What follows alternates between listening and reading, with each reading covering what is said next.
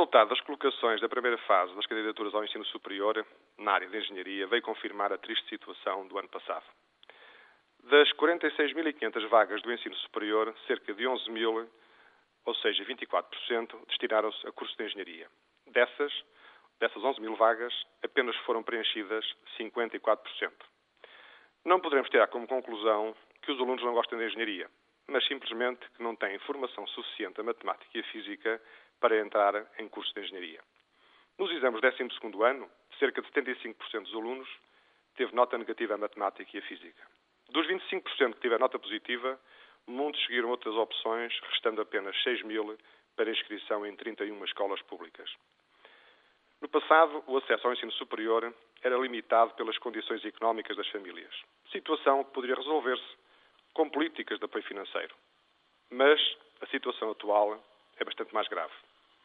A liberdade de escolha de um curso depende de uma formação que o ensino básico e secundário não dá.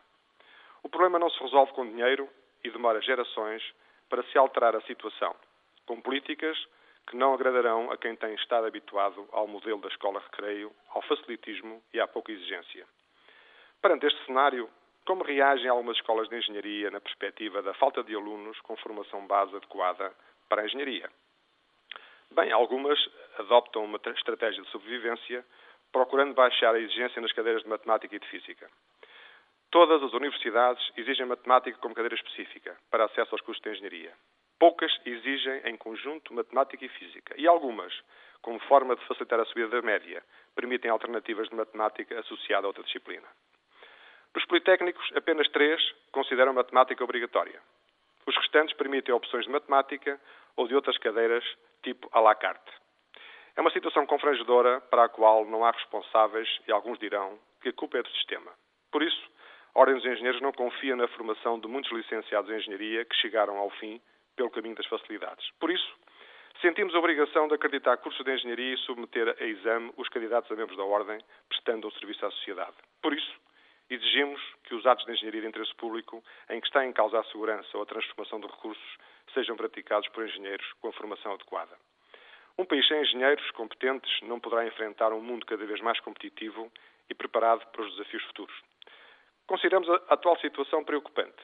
Pelos professores competentes que não têm alunos, pelas limitações que a falta de formação provoca nas gerações futuras, nas empresas e na administração pública. Enquanto outros países apostam no conhecimento e na engenharia, num mundo cada vez mais dependente da tecnologia e da inovação, nós desprezamos por cá essas competências.